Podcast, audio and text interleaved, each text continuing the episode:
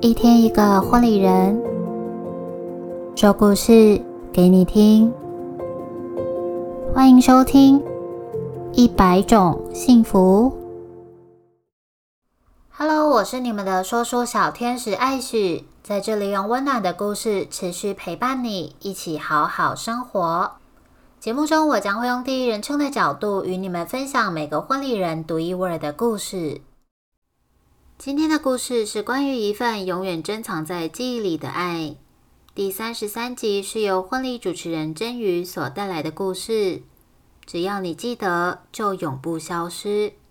首先要请品质来为我们介绍婚礼主持人真瑜。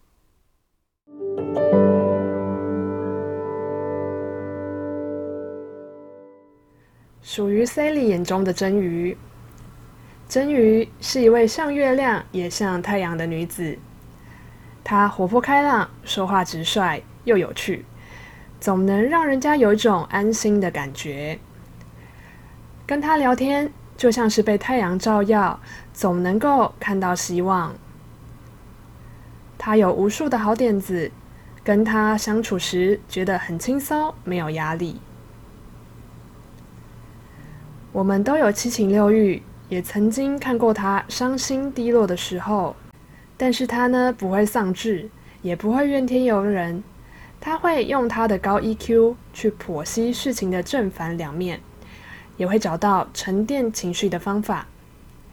像月亮一样，不论是满月还是盈缺时，都有属于他的美。从婚礼主持人到成立工作室。接着拓展抓周市场，我都能看到他对于工作的高度热忱。而从一而终不变的是，他很亲切、善解人意，倾听每组客户的心声，让我非常敬佩他的坚持。能够让他服务到的客人真的很幸运哦。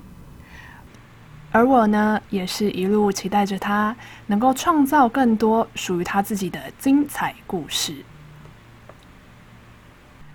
而接下来呢，我们就一起来听听曾瑜，他今天也带来了一个精彩故事与大家一起分享哦。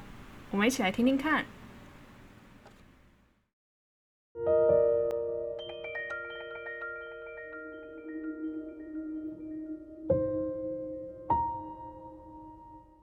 只要你记得，就永不消失。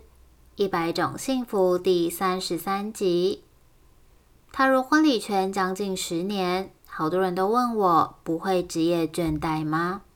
说实话，还真的不会。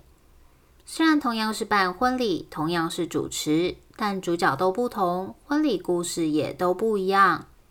这十年来，我最喜欢做的事情就是在婚礼前约新人坐下来聊聊对婚礼的想法，聊聊两人的爱情。常常不知不觉就会开始谈天说地。新人总会跟我说。这件事情你应该不会跟宾客说吧？我跟你说，但你要认识一下哦。还记得那天 Sonia 是这样问我的：“你好，我想要询问关于简单家宴和仪式的主持，大概只有三桌，结婚前专属于给家人的家宴，你有主持过这么小场的吗？” Chin 和 Sonia 希望当天两家人间可以有一点互动，别让气氛尴尬，所以觉得还是有主持人在会比较合适。于是我们开始了深入的谈话。原来 Sonia 是阿公阿妈带大的，从小就像个跟屁虫，跟着阿公阿妈到处跑，有一个无忧无虑、开心的童年。虽然长大不再陪伴在身边，但感情依然很好。其实他们早就预定好隔年年初要结婚了，但这阵子阿妈的身体不是很好，为了完成阿妈的心愿，决定要提早举行仪式与家宴，选择了超有意义、一刻十年的这天。我帮 Chin 和 Sonia 找了一个小而巧，本来是用来证婚的场地，虽然是家宴，但我们该做的事情都没有少。为了拉近两家人彼此之间的关系。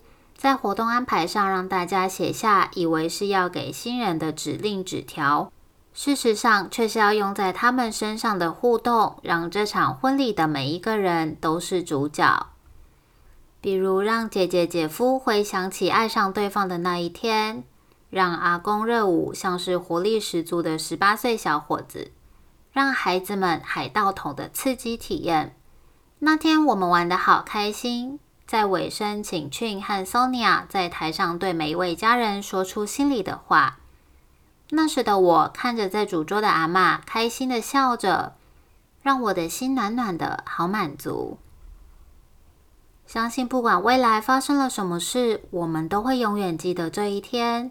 谢谢婚礼，让我们有机会能将不常说、不敢做的事情都表现出来，使得家人彼此间更加亲密。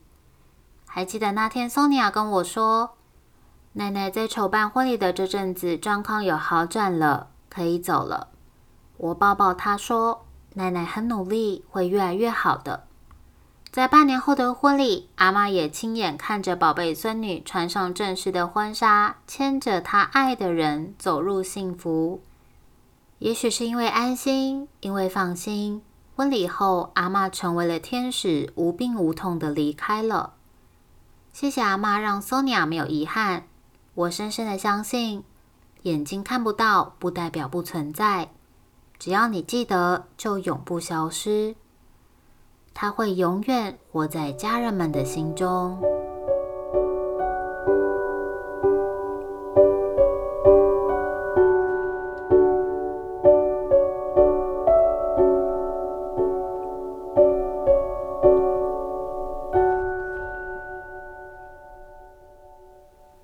感谢婚礼主持人真宇与我们分享他的故事。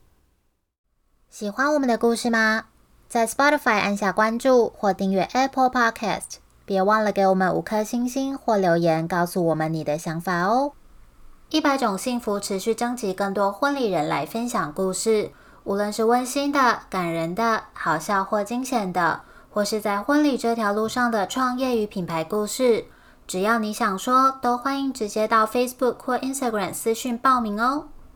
我是今天的说书小天使艾许，幸福就在你我的生活里，一百种幸福在这里陪伴你，赶快把这份幸福分享给你身边的亲朋好友吧，我们下集再见喽，拜拜。